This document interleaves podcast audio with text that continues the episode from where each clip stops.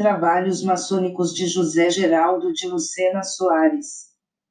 Simbologia da corda de 81 nós. É confeccionada com fios em espaços, exprimindo a ideia que isolados são frágeis, mas que unidos tornam-se fortes.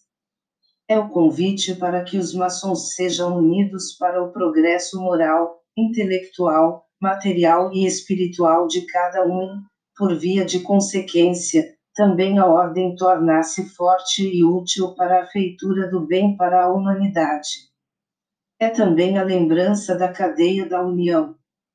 Os espaços entre um nó e outro indicam que o maçom continua com sua própria individualidade, embora unidos para o propósito benéfico comum.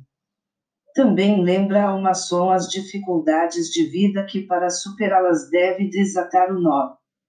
Este desate representa a necessidade de lutar honestamente para vencer essas dificuldades com o pedido ao GADEU de ajuda.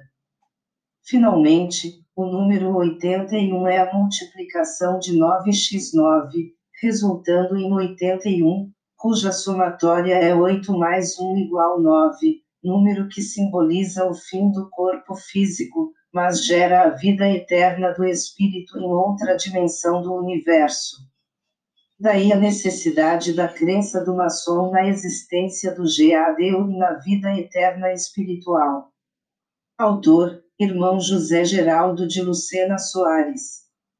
Membro da loja Fraternidade Judiciária 3614 Grande Oriente do Brasil.